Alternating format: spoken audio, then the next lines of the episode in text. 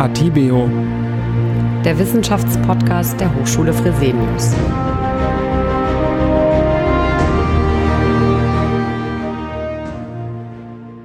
Liebe Zuhörerinnen und Zuhörer, herzlich willkommen zu der fünften Folge unseres Sonderpodcasts in Zeiten des Coronavirus. Gestern hat uns die Psychologin Katja Mirke Achtsamkeitsübungen an die Hand gegeben, um mit der Situation besser umgehen zu können. Doch jeder von uns geht mit der Krise anders um, hat andere Bewältigungsstrategien.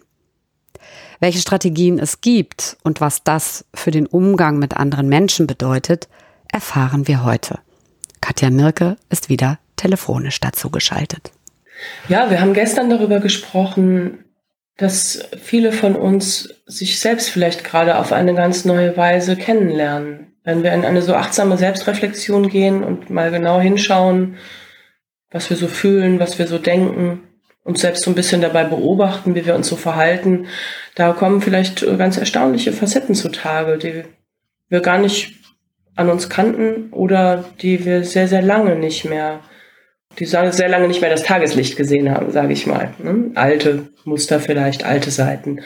Und genauso können uns natürlich andere Menschen auch sehr überraschen. Jetzt haben wir wahrscheinlich äh, nicht in der Vergangenheit viel darüber nachgedacht, wie sich wohl der Kollege oder die Schwester äh, bei einer globalen Pandemie verhalten würde.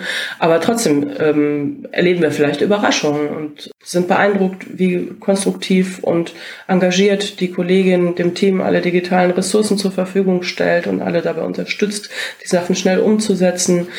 Vielleicht sind wir überrascht, äh, wie stark sich jemand anders den wir eigentlich uns sehr nahe wenden, zurückzieht, wie gelassen Person A ist und wie ängstlich Person B, wo sie gedacht hätten, es ist eher umgekehrt, wie vernünftig und reflektiert viele Kinder und Jugendlichen sind und was sie für Chancen auch in der aktuellen Situation sehen, Chancen für die Umwelt, Chancen für ein Reset zugunsten eines solidarischeren Wirtschaftssystems und so weiter und so fort. Und manches davon gefällt uns vielleicht und anderes gefällt uns weniger. Manche Menschen zeigen in extremen Situationen ihre grandiosesten Seiten und andere offenbaren ihr hässlichstes Gesicht.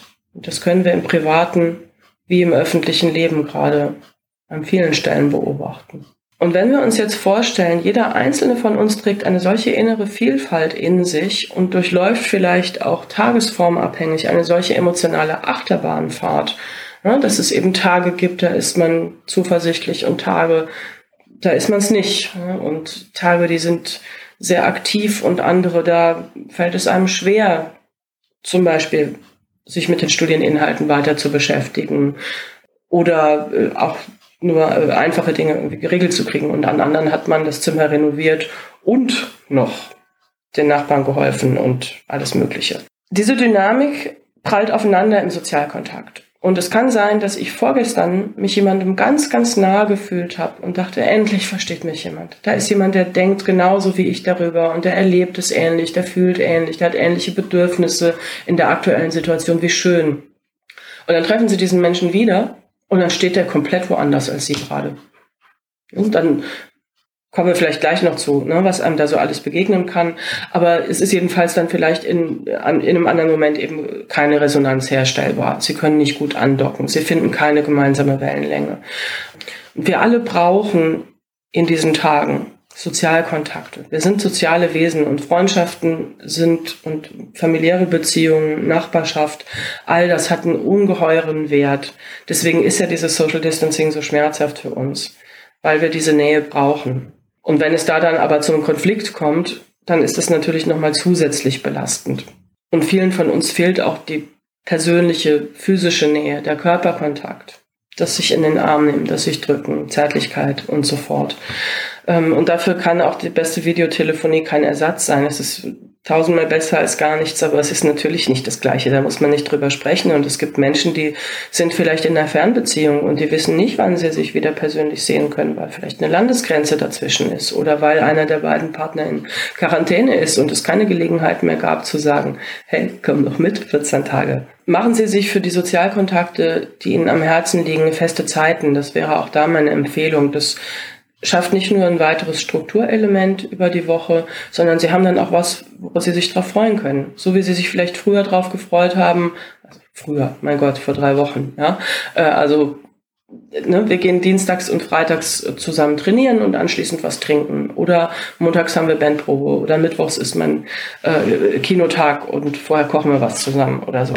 Ähm, nehmen Sie diese Zeitfenster und verabreden Sie sich mit den Menschen. Gerade für Leute, die jetzt alleine leben, ist das ganz wertvoll zu wissen, okay, da und da und da im Laufe des Tages, im Laufe der Woche habe ich quasi meine festen Dates und da ne, kann ich mich drauf freuen und dann kann ich mich mit anderen Menschen austauschen. Es sind ja nicht nur ältere Menschen, die sich in Isolation begeben, freiwillig.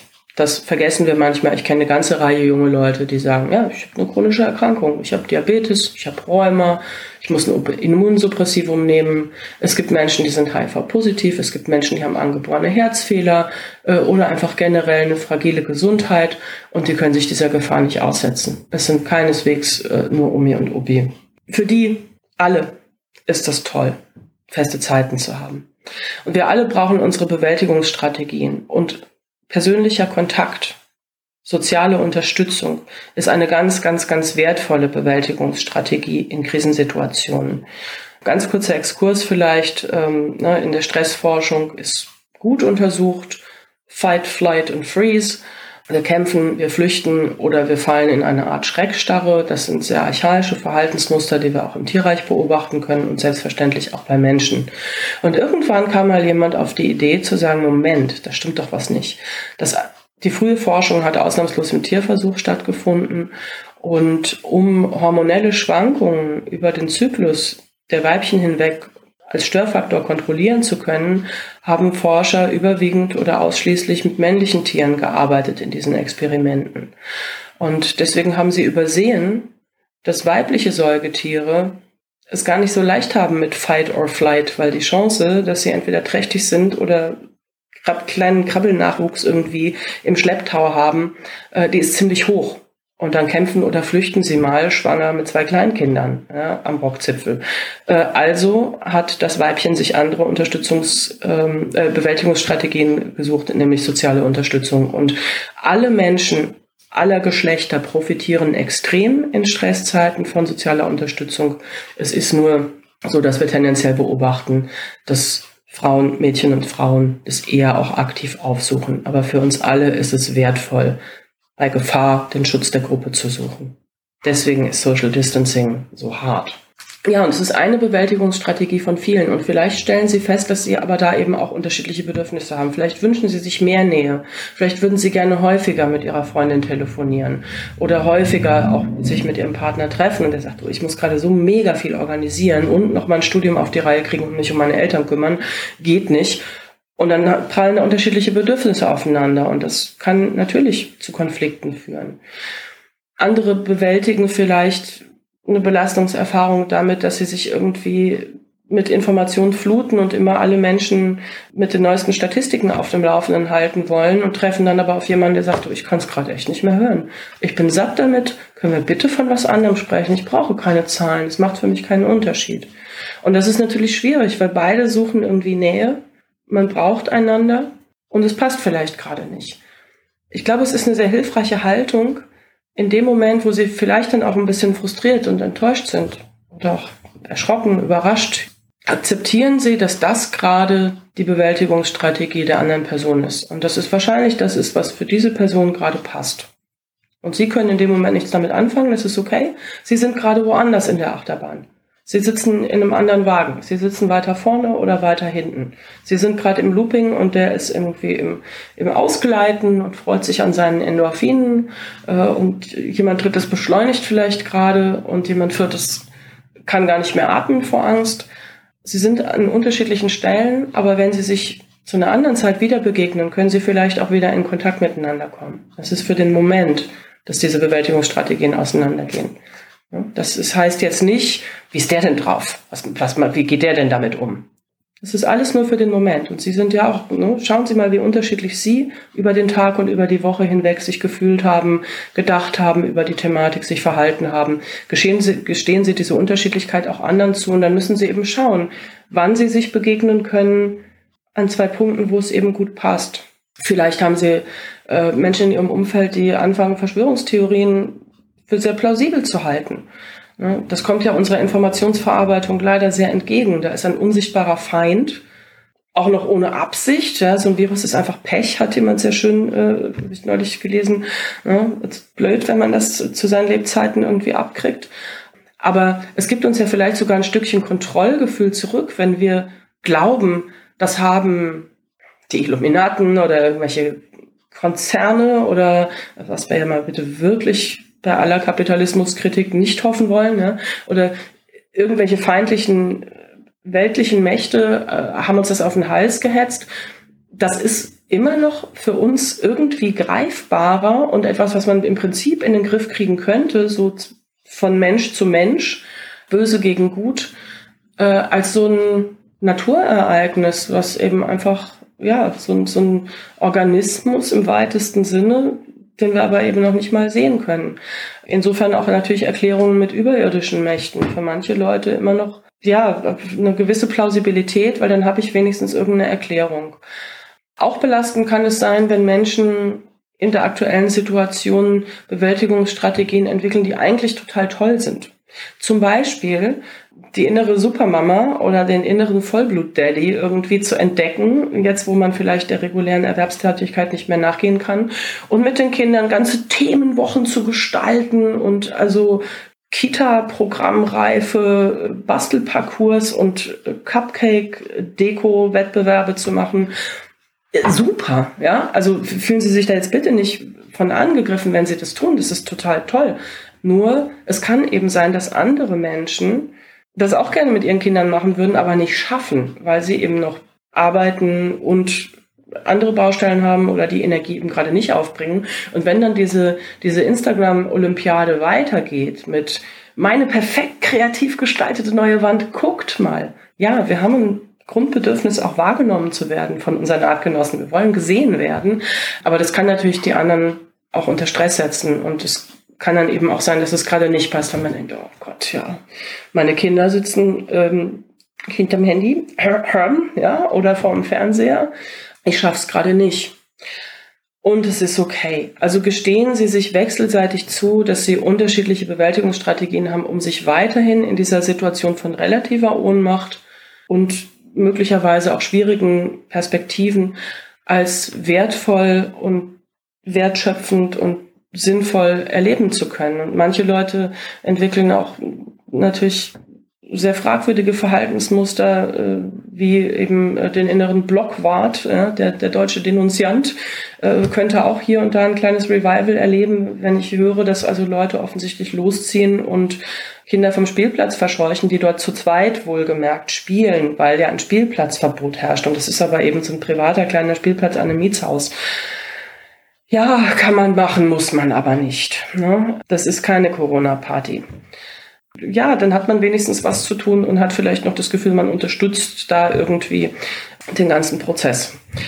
Also es ist schwierig an verschiedenen Stellen. Ja, dem einen fällt die Decke auf den Kopf, der andere sagt, ich, ich kann nicht mehr kommunizieren, ich war den ganzen Tag in Telcos und Zoom und Skype. Achtet aufeinander, seid geduldig miteinander. Schaut mit liebevollem Wohlwollen darauf, dass die anderen eben auch gerade das Beste tun, was ihnen zur Verfügung steht. Und manchmal seid ihr damit im Gleichklang und seid, manchmal seid ihr weit auseinander. Und ihr kommt aber auch wieder zusammen. Es kann natürlich trotzdem sein, dass manche Mitmenschen sich in einer Art und Weise verhalten oder äußern, dass man sagt, das verletzt bei mir Kernwerte da kann, da bin ich raus. Da kann ich nicht mitgehen, das verstehe ich nicht. Dann haben Sie zwei Möglichkeiten. Sie können die Person darauf hinweisen, wenn es Ihnen gerade selber gut und stabil geht, Sie sagen, du, ähm, entschuldige mal, also vielleicht möchtest du dich mal informieren, ich kann dir da, ich schicke dir, schick dir mal zwei, drei Links, ne, liest dir das nochmal durch. Oder dass Sie eben merken, es tut mir nicht gut, dann erlauben Sie sich auch, sich aus dem Kontakt zurückzuziehen. In schwierigen Zeiten können sich Freundschaften auf großartige Art und Weise beweisen und vertiefen. Das ist eine besondere Zeit, die wir gerade miteinander erleben. Die Menschen, die Ihnen jetzt nahe sind, die werden Ihnen wahrscheinlich lange Zeit nahe sein. Und wenn Sie jetzt eben merken, da zeigt jemand Gesichter hinter dem, was offensichtlich vielleicht eine Maske war, dann ist auch das unter Umständen eine wertvolle Erkenntnis. Aber ganz generell passt aufeinander auf, schaut nacheinander. Wir alle brauchen in diesen Zeiten jemanden, der sich dafür interessiert, wie es uns geht. Und wenn Sie in Ihrem Umfeld Menschen haben, um die Sie sich sorgen, weil Sie wissen, dass diese Menschen vielleicht ein bisschen labiler sind als andere, eine Vorerkrankung haben psychischer Art, Depressionen, eine Anfälligkeit für psychotisches Erleben, für Ängste.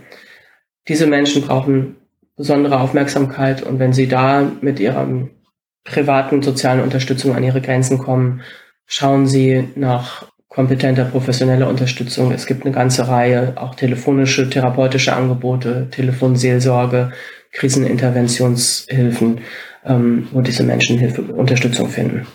Passen Sie gut auf sich und auf die anderen auf und seien Sie geduldig in Ihren Beziehungen. Ja, vielen lieben Dank für die Anregungen und lieben Dank fürs Zuhören. Wir hören uns morgen und gehen Sie liebevoll und verständnisvoll miteinander um.